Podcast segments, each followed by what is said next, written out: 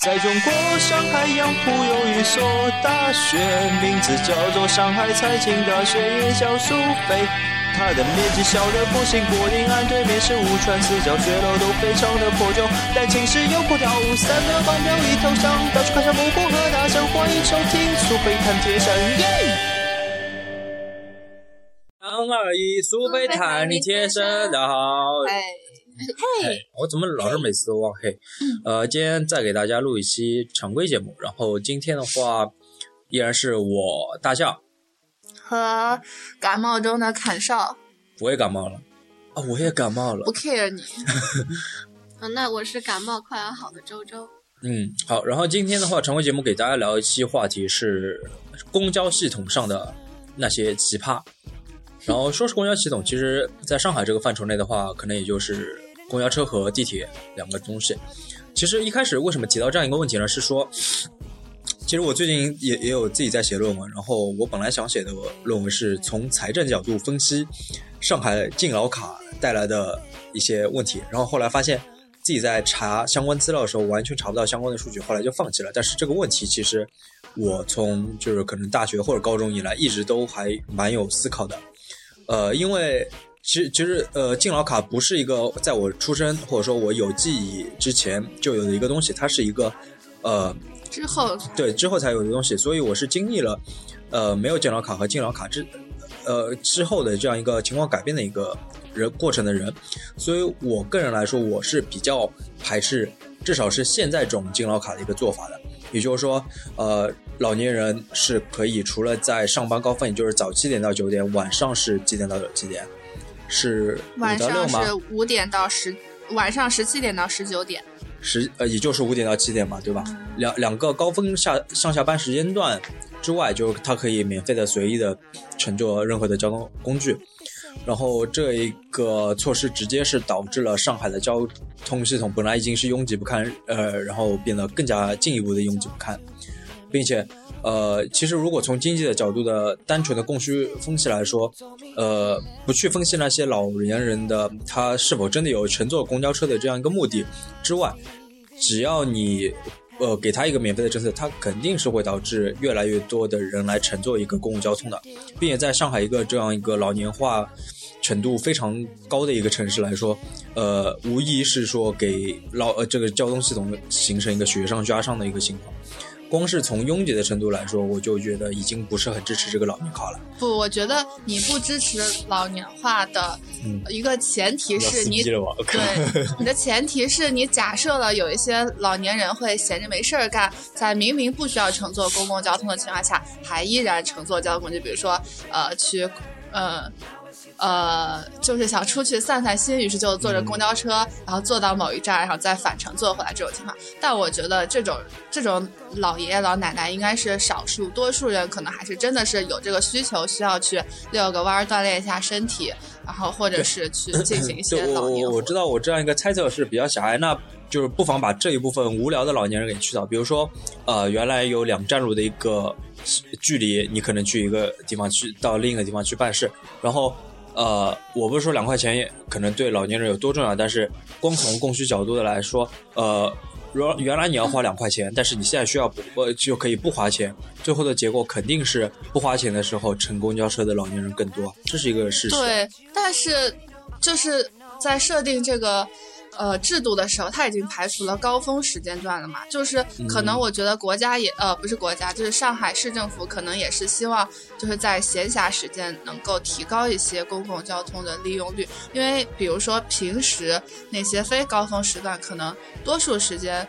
公交车上是空空的，但如果能因为这样子的事情，就是能利用起来，而且还能便利老年人的行动的出行的话，我觉得还是不错的。嗯，毕竟你说老人他也没有就多数老人是没有工作的，没有经济来，就是没有自己的经济来源的，所以他就是他肯定也不希望，就以中国的老年人来看，他肯定不希望自己给自己的子女带来太多的经济压力，所以就会有各种各样的养老保险啊、老年福利啊之类的事情，就是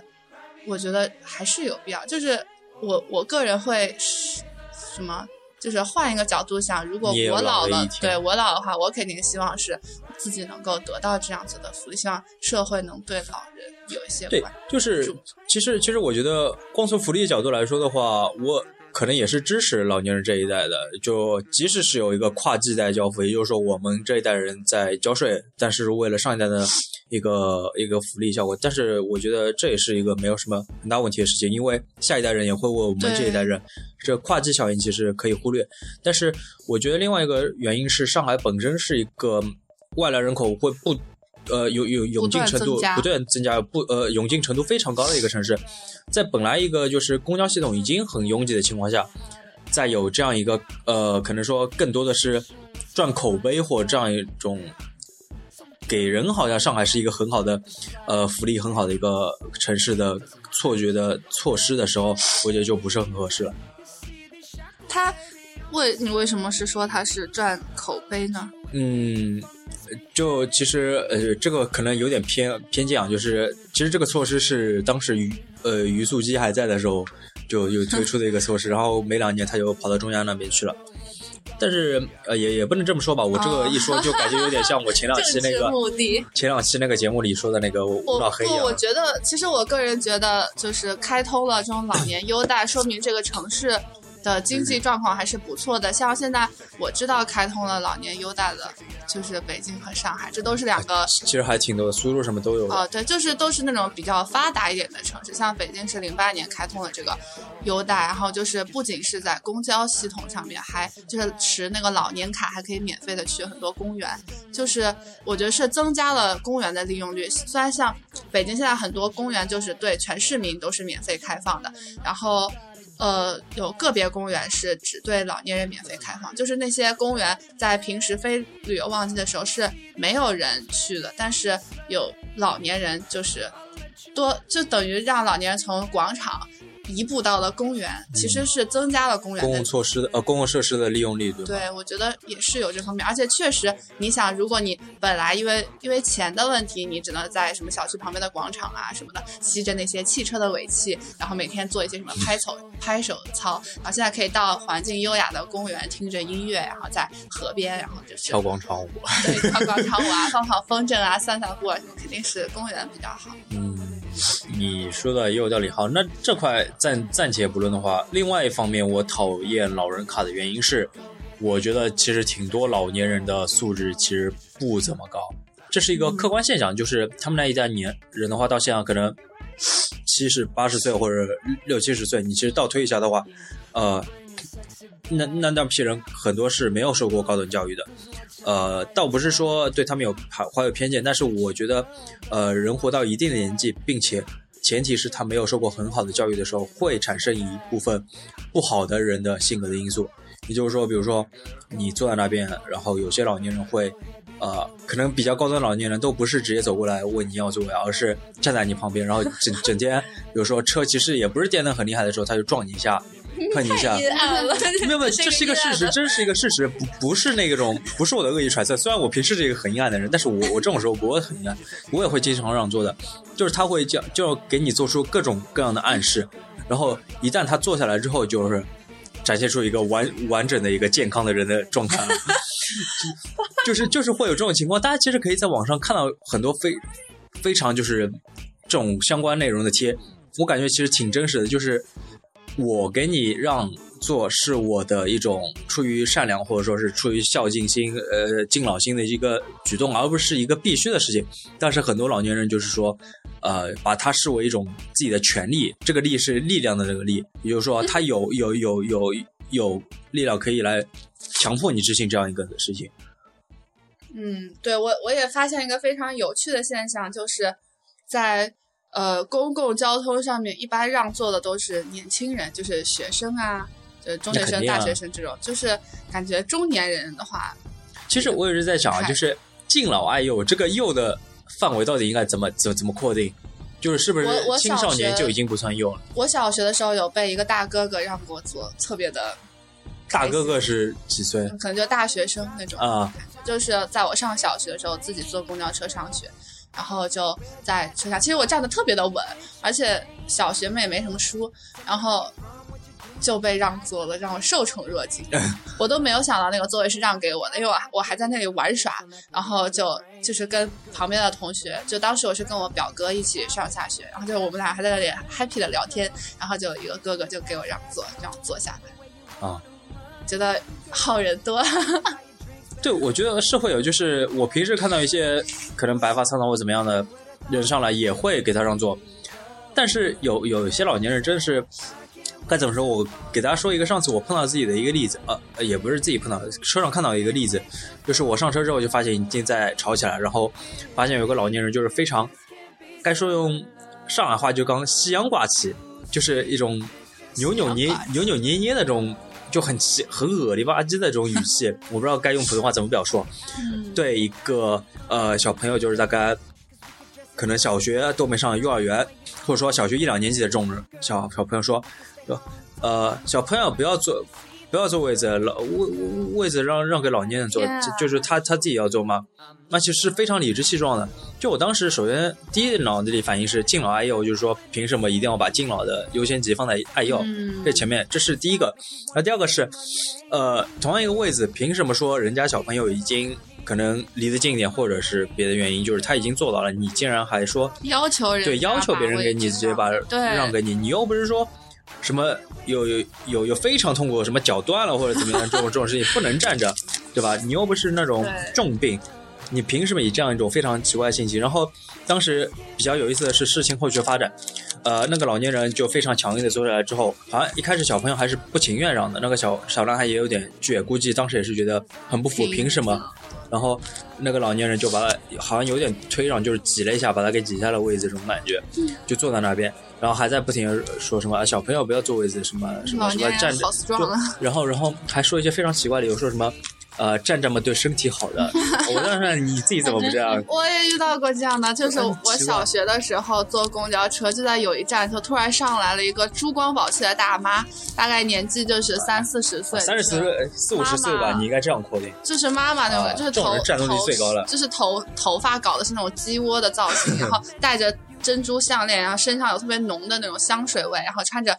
大衣，就是长长款大衣和高跟鞋的一个呃大妈，就很俗气的那种，对，很俗气的大妈。然后就一上车来，然后就是刷了卡，然后就说：“哎，学生给我让个座。”然后。然后就是我都是都傻愣愣的就站起来，因为是小学嘛，也没什么精英，对，没什么，就就被吓坏了。然后就就他就逼迫我让座，然后就让起来坐之后，我都觉得莫名其妙。就我我跟我哥两个人就都呆住了，就是不明白，他就感觉像一般我们让座会，比如说看到那种。行动不太方便的老人，或者是白发老人啊，会让座；或者抱着小朋友的那种爸妈和孕妇什么会让座。但我觉得这种明明是身强体壮还能穿高跟鞋的人，就是命令我向他让座，我觉得就挺非常不服气，对吧？而且我觉得对于那个让了座的我自己，我也觉得太没骨气了。那很正常，有时候就是你碰到这种突发情况，第一反应是呆住，就是按照那个人说的这个，事后才会发现我凭我凭什么要做这种事？然后你又没有一种。好的渠道去证明自己，去发泄自己，就就会感觉很窝囊，这种经常会气一天的。就我刚刚说的那个例子，后来那个小男孩就一直在旁边和那个老太婆吵嘛，然后 老太婆就就就是老太婆，我说难听点嘛。然后那个小张也也是有点道理，但是我觉得就是更多的是因为原因是局局限于他可能并没有说说过很多的道理，然后呃说说过很多教育，导致他说出的话。即使是有道理在里面，但是没有说服力，你懂吗？就是他也能大致的描述出我前面说的那些道理，比如说，主要是敬老爱幼啊，就是为为什么不爱幼只敬老？然后这是一方面，然后是，呃，我可以给你这样做，但你凭什么要撞我？然后你不能好好说话吗？就这些道理他都说了。然后当时可能周围的老年人是比较多的一个状态，就他妈妈是也在旁边嘛，然后他妈妈是比较能。读懂周围气氛的那种感觉，就是一直跟小朋友说，不要说了，不要说，就是要要要爱护老年人，然后什么，类似于这种这种这种话。但是那个小朋友估计当时也是心里一包气，就是当时其实我有在想，如果说我自己去作为一个这个小朋友的一个妈妈站在旁边的话，我到底应应该以一个什么样的态度去教育这样的一个情景下的小朋友？就是我有时在想。我我我是应该帮他出头，然后和那个老年人吵个没没停呢，还是说就是应该像那个妈妈那样做？因为我其实我觉得，如果在这种情况下，你对一个对你没有非常非常没有理由的对你实施了几乎可以称之为暴力的行动的情况下，你却选择了偏袒那边，而选择让自己的孩子受委屈，我觉得对孩子其实是一个比较不小的一个心理上的一个可以说阴影吧。就是从小就莫名其妙受过这样的种不委屈，阴影我觉得有点严重，哎，对对对，我不知道该怎么描述着。这也是做家长的话，肯定如果是我是他妈妈，我也不知道该怎么办，就是怎么做都觉得都不对合适。对，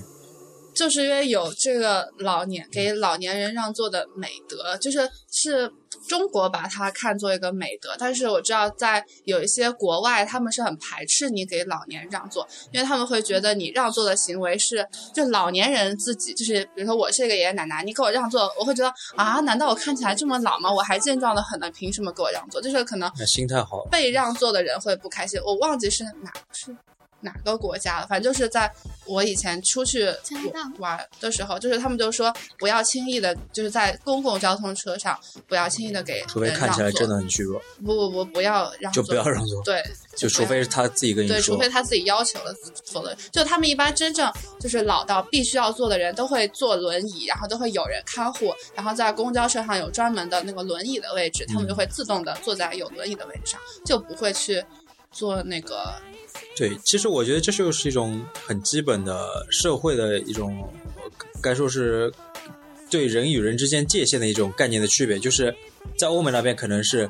每个人管好自己这一边，就不会轻易的去要求别人为你做什么事。在中国这边就是不一样，就是可能更多强调的是彼此帮忙的那种感对觉。，我觉得和中国的文化也有关，儒教文化就这么多年来传承下来这种观念。就像我就是那种，如果看到老人或者是抱小朋友的那种家长，我就会自动让座，就是哪怕我特别的不情愿，我就是特别的累，然后就是比如说刚刚去了，就刚从那个外地回来，很拎着大行李坐下来，看到了人，我还是会让座。就是就是，我也很希望别人能先让，但是 没有办法，就是身体已经先身体已经先行动了，就是这种就不让座，我自己会觉得愧疚对对对，就是 心里会觉得愧疚，不让座的话，但是对的，我也会。对也不也并不是心甘就是很多时候，其实我是觉得，呃，老年人是把一种美德视为他们应有的一种，就是前面我所说的权利，就是其实这个界限，如果在一个没有自己没有去很深刻的思考过这样一个关系之间，包括没有受过一个良好的教育之前，我觉得其实挺容易混淆的。就是当你别人给你的福利很经常的时候，你甚至会潜移默化的就会呃觉得就是别人的给你的那些福利是你理所应当可以得到的，并且一旦当你不再得到那些福利的时候，你就会觉得凭什么？就这些东西是我应该得到的。你既然前面几次有那么多人给我让座，凭什么你就不能给我让座呢？其实这是一个非常很容易形成的一个思维，而且我觉得对于老年人来说，如果他们平时自己不做这些思考的话，是很容易陷入这样一个奇怪的思维错误当中的。但是这的确是一个错误，嗯。这样说到这样一个概念，就是我前两天还有在微博上看到一个话题，是说在地铁上有卖唱的一个人，然后呃卖唱那个人好像反正是弹的不怎么样的那种，就是弹唱的不怎么样的那种，那在呃呃地铁上来来往往这种感觉，然后呃大多数的人的话，可能说也就看过算过了，因为弹唱也不会就是有特别大，毕竟不像那种乞丐什么会让你心理上产生一点厌恶，但有的人也会说觉得有些烦，然后。呃，可能睡觉时候被吵醒了，或者怎么样，就是我对他们造造成了一定的困扰。然后当时是在微博上有一个互动的这样一个感觉，就是因为其实地铁上照道理是呃禁止说就就就这种说唱或者弹唱这种形式的，就是说你不能做任何会非常明显的妨碍到别的乘客的事情的行为，并并并且其实弹唱这种行为，我觉得更多的应该是一个比较固定的，比如你在某一个地方定下来唱，但是在地铁上就是来来往往人群，我觉得是挺麻烦的一件事情，因为本身就是一个比较拥挤的环境当中，你还要去给别人造成一个封闭环境当中的音乐的一种强迫的灌输，因为你觉得可能说你的音乐是好听的，但是音乐这种这么主观的东西，每个人肯定是不一样的，对于它是到底是好听还是杂音的定义也不一样。然后当时就有人在微博说，好像类似于就是说，呃，不想听他的歌或怎么样。然后那个音呃，就是那个弹唱人也有自己的微博嘛，就非常严厉的，该说是觉得好像自己很厉害的这样一种感觉来对他进行反驳，就是觉得说，呃，我又没碍着你什么，呃凭什么呀？不就弹个唱吗？大家都是为生计，也不容易。然后呃，他又没有他表达这个意思，但是是用另外一种很强硬的口气说的，就是觉得老子就弹唱了，你你你还管得着我这个事情这种感觉。但是其实我觉得这又是一种呃，把别人的宽容当做是这样一种权利，并且忽视硬性的规定的这样一种滥用的这种情况。就很多人的情况，我觉得是他们不了解这种规定，或者说觉得这种硬性的规定其实是没有什么可执行的东西的。但是我觉得，如果在别和别人的争论当中，这就是一个非常强于的一个论据。如果地铁有相关的规定，不能这样做，我在和你说要求你禁止做这些事情的时候，你就不能做。但是很多人意识不到这一点。但我觉得，呃，在这种感觉又是一个音乐话题。如果是我个人的话，我看到那些就是抱着吉他弹唱的，嗯如果我觉得他的音乐还不错的话，我会给钱。而且比如说啊遇到乞丐的话，我可能就会给一块钱的这种零钱，就是硬币。你你指的是哪种乞丐？就是有那乞丐很种小朋友多元化哦，如果是壮年乞丐，我是绝对不会给钱。就是我觉得！就我觉得他明明可以去通过自己的劳动扫一下地啊，捡一下那个瓶子去赚钱，嗯可是他却就是在这里要钱。但如果是小朋友的话，我虽然我知道我给的钱也帮不了他，但是我就觉得有就北京有那种一个小就很小的小朋友带着自己的妹妹，然后挨个挨个磕头，我觉得那那我问你那我觉得，那我问你啊，你觉得小朋友他们是受谁唆使呢？他们难道我我知道我给了他的钱，可能也是让那些壮年获利了。可是就是我觉得受不起这个头，我就会就是感觉给了钱只是为了让自己得到宽恕，因为这哎太可怕了。我我问一个，我问一个问题啊，就是在北方是会给钱的，至少从你看过来的话，会不会比上海上海这个城市多一点？会有这个现象存在吗？嗯，嗯没有，我觉得。我觉得首先就是北京在管制以前，地铁里面的乞丐就比上海的多，所以嗯就大家都习惯性的，就是街边的话给钱倒是我觉得都一样，都不怎么给，就是嗯，就是我我我有时在想，会不会北方那边可能是对比较人情化，可能比较偏人情，然后上海比较偏商业化中冷冷淡一些。也也没有，觉得还是人和人都是不一样。因为北京也不是一个，北京跟上海比较像，也都是有很多外来人口。像我也不是那种就是纯正的，像我爸妈也都不是北京人。啊！就前两天不是还看到那个什么用完 iPhone 六拍了今天什么、什么乞乞丐得了多少钱，我靠吓尿了。我就我我觉得乞丐是一方面，但是我觉得那种就是做音乐的人，就是确实挺不容易的，而且他们确实没有什么可以出路的地方。像我知道的，因为我非常喜欢艾薇儿啊，虽然他也是个伪伪摇滚，但是就他就是最初和自己的就是乐队朋友们在就是在他十六七岁的时候就在地铁上这样唱啊、表演啊什么的，然后就是受到了那个音乐公司的欣赏，然后最后就对就真正想想在这种事情上发展的人，我不去评价他。我我觉得很多弹唱人，你不觉得现在当这种现象一旦普遍起来之后，有人就会把它作为一种。呃，一种一种一种获取钱的缘由，就是他可能其实也不是那么想做自己的音乐，但是觉得好像说很多人就打着自己独立音乐人的这这样一个旗号，就可以赚到很多我觉得你，太黑暗了。是不是特别阴谋论？但是我觉得这是一个事实但但我见到的有很多，就无论是在地铁上，还是就是像北京有很多在，尤其是在那个北京音乐学院附近，就有很多学生，啊就是有自他们有自己的 CD，就是自己花钱出版的啊 CD，、啊然后就是把那个吉他盒子放在那里，然后就会唱自己的音乐，然后你过啊，那来，是挺赞的。而且别人给他钱，虽然。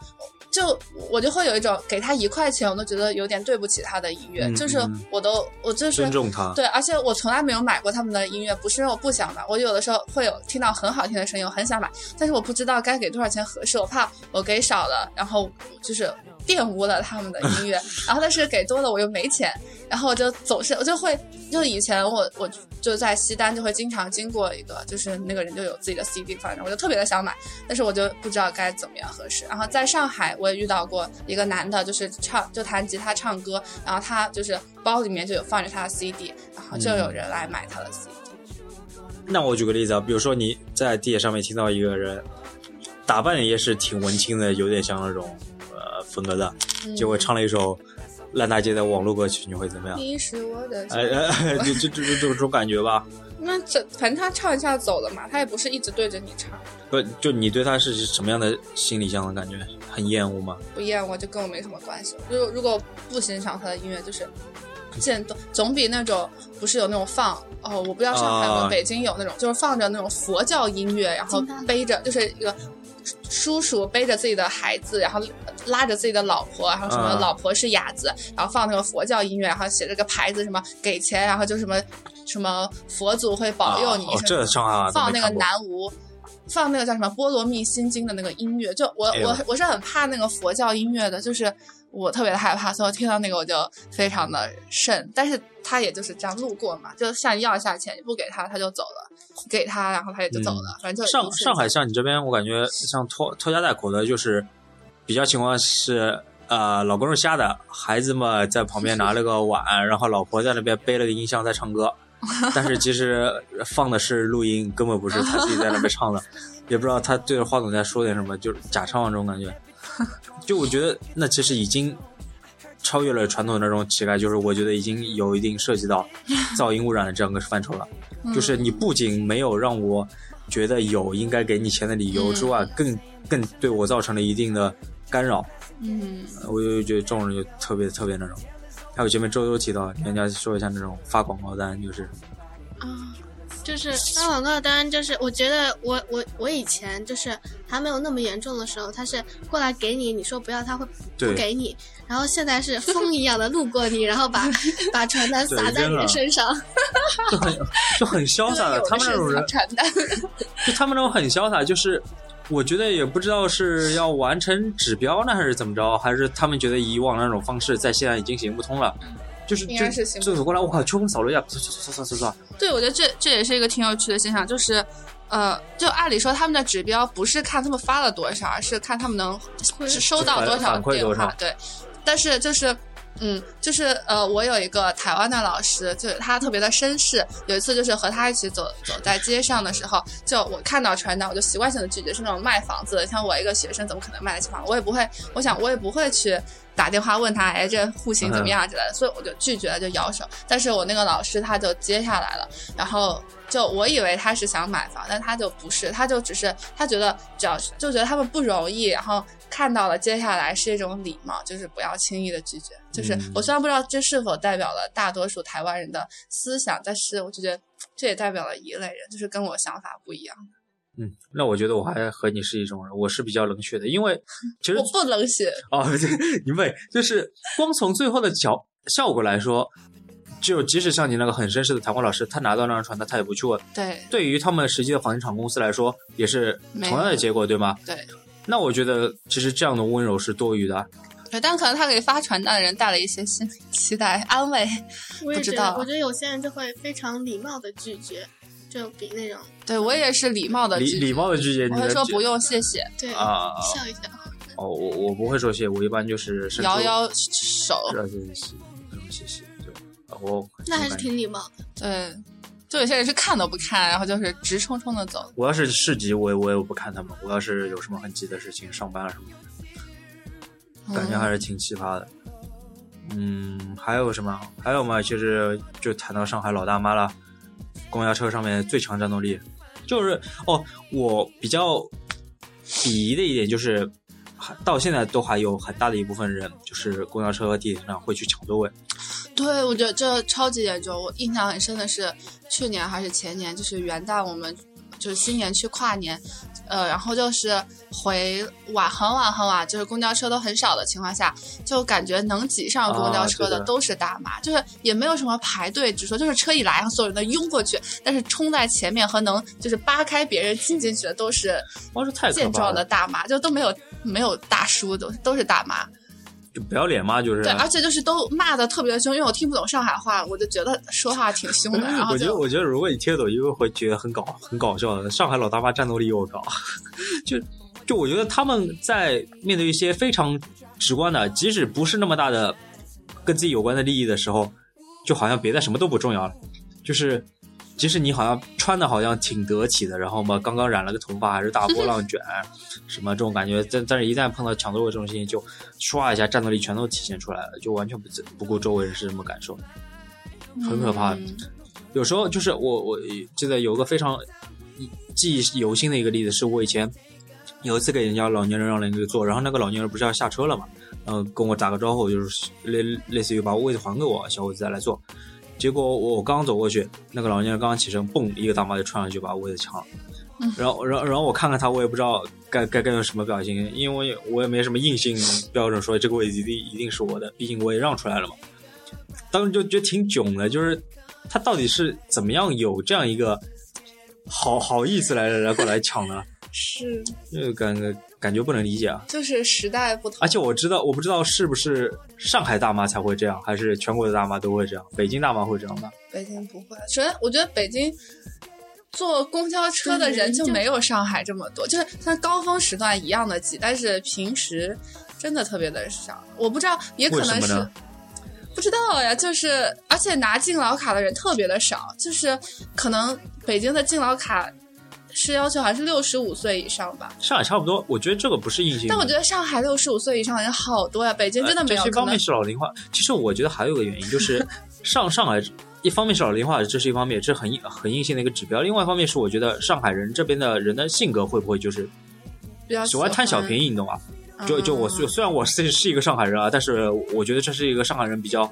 你说的好听一点叫精明，会打，会会会就是那一会过日子。代人，因为对是对但是商业，但是但是从另一个角度来说，就是喜欢贪小便宜，有很多很奇怪的、非常奇怪的癖好，就可以在他们这一代人身上体现淋漓尽致。而且我觉得这好像不是一个短时间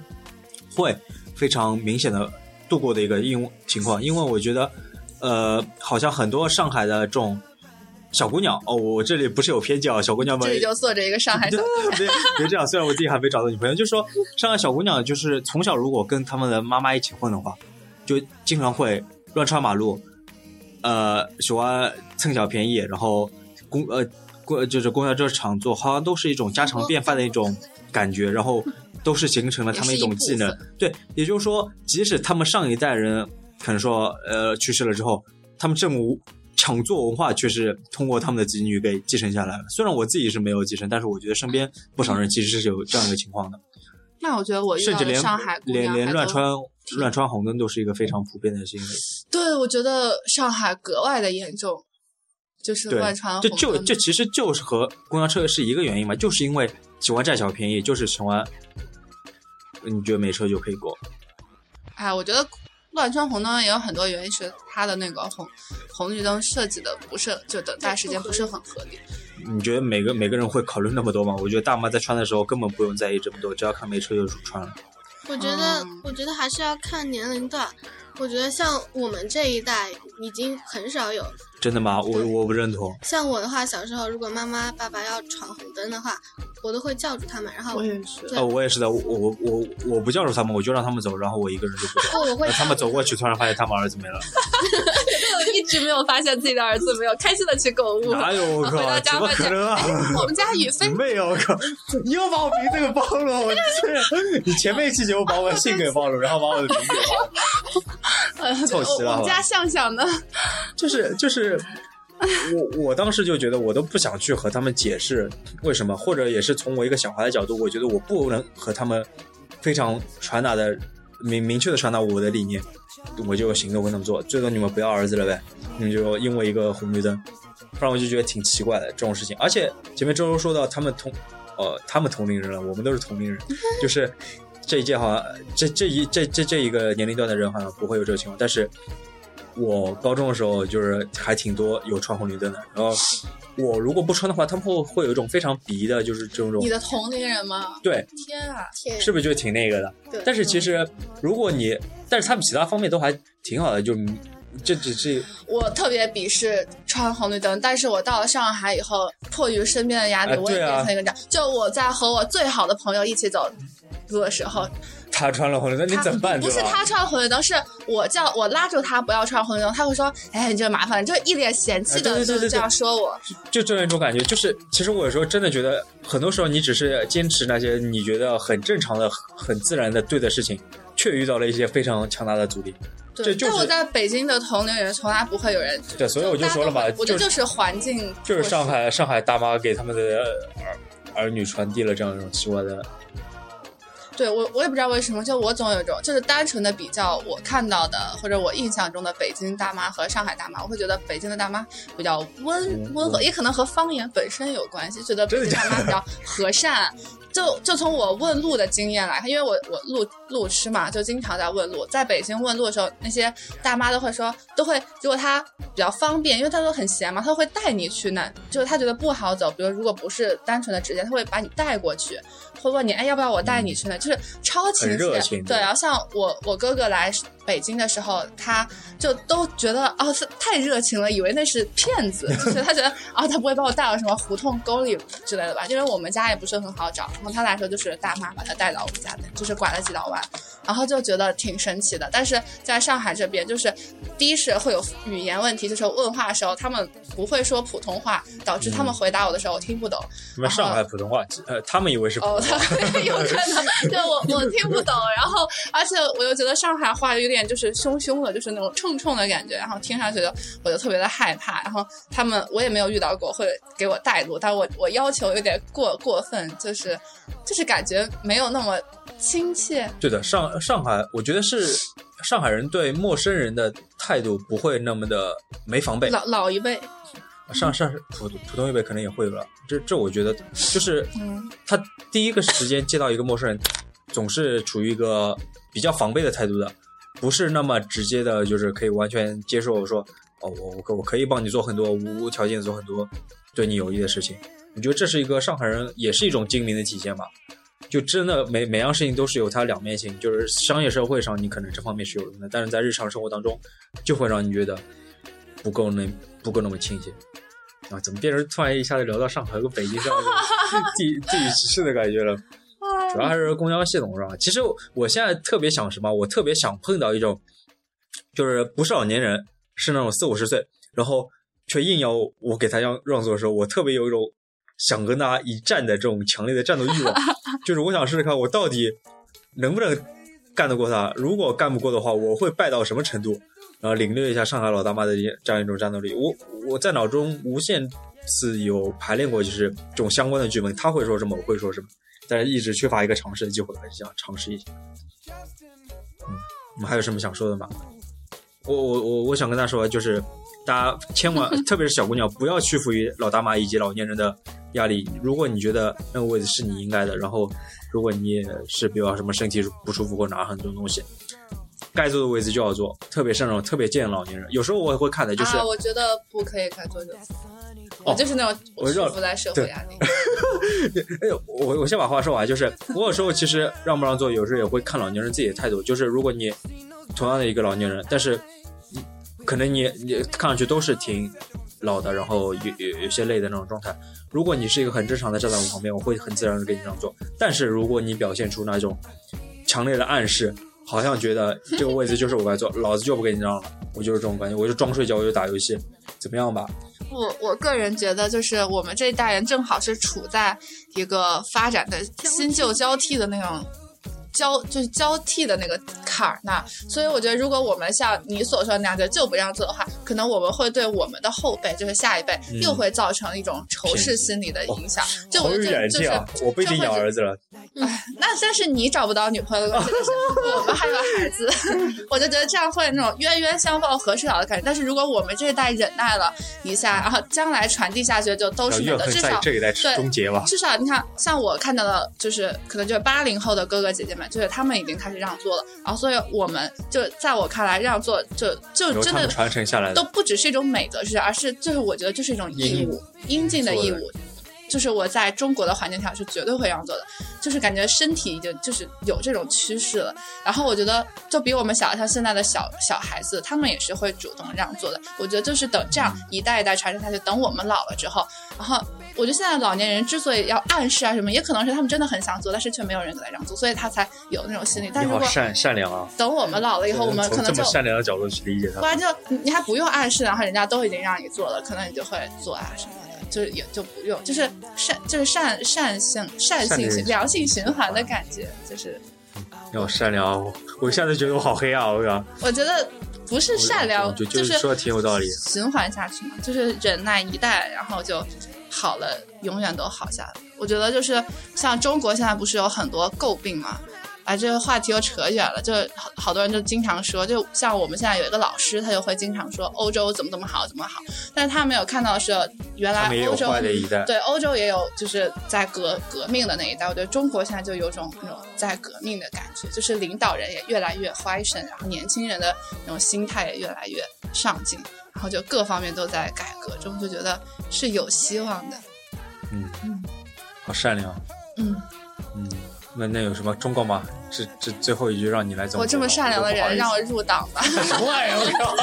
一下逼格就 low 了，好吧？你要铺进来多久的一个节目，就是为了你这样一句话，是吧？至今没能入党，大学是没有希我大学进望入党。进大学第一件事就是决定不要入党，我也没有入。你又要当公务员了，那就算了。我我已经放弃当公务员，我现在我现在有了新的理想，就是去 YG 的中国分公司做一名 优秀的职员。好，那这期节目就大致这样吧。如果大家有想交流的，也欢迎在微博上给我们留言。对，然后如果大家有什么就是想听我们聊到的话题，也可以在微微博上或者是那个荔枝 FM 上面私信，然后我们都会回复。嗯，那本期节目到此结束，感谢大家啊！苏菲塔你健身，拜拜。拜拜。